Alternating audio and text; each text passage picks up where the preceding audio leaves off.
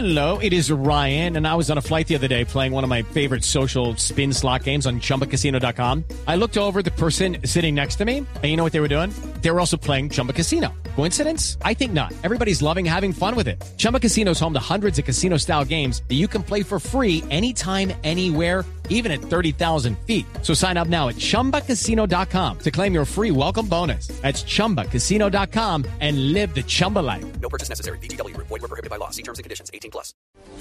3 de la tarde, 6 minutos. Soy Eduardo Hernández y aquí está la información y mucha atención porque el fiscal general Eduardo Montealegre acaba de señalar que como primera hipótesis se maneja que el atentado contra el director de investigaciones de la revista Semana efectivamente tiene que ver con su ejercicio profesional. El funcionario emitió este pronunciamiento en la ciudad de Cartagena donde se encuentra Carlos Cataño Iguarán. Hace pocos minutos el fiscal general de la Nación, Eduardo Montealegre, se refirió al reciente atentado contra el periodista Ricardo Calderón, director de investigaciones de la revista Semana.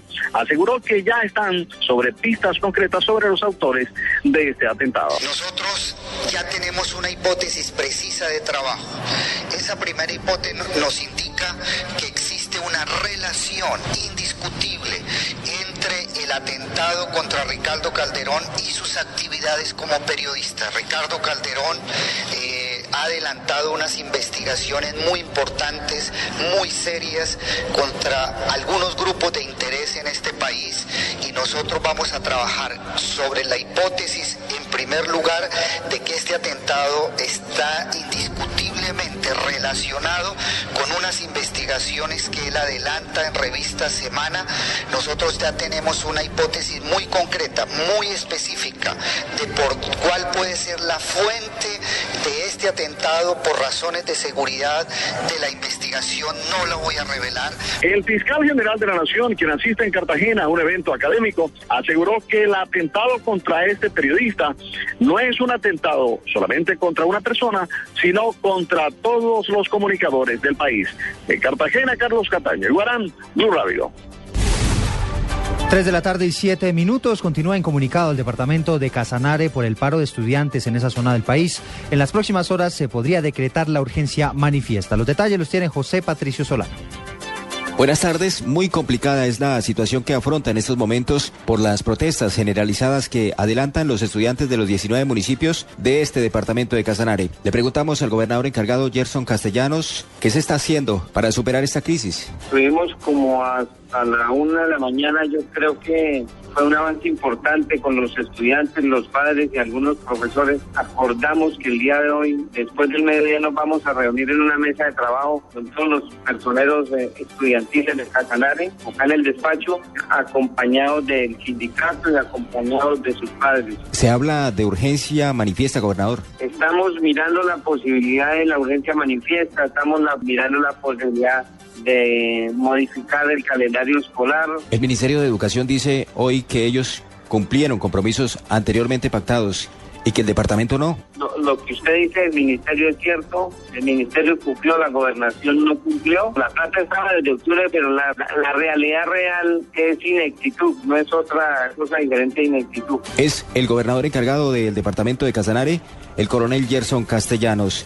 Es el panorama complicado que les registramos a esta hora en esta región del país. José Patricio Solano, Blue Radio. 3 de la tarde, 9 minutos. El presidente de Venezuela, Nicolás Maduro, criticó hace algunos minutos la decisión del ex candidato opositor Enrique Capriles de impugnar las elecciones. De Daniela Morales.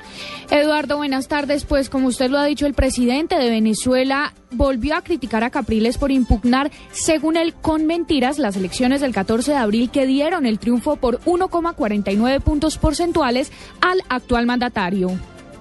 Da vergüenza, da pena ajena las cosas que dice Jorge Rodríguez de los golpistas de la derecha.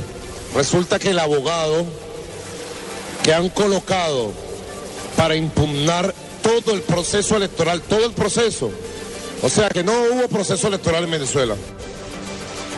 ¿Qué cosa tiene la burguesía y la derecha, verdad?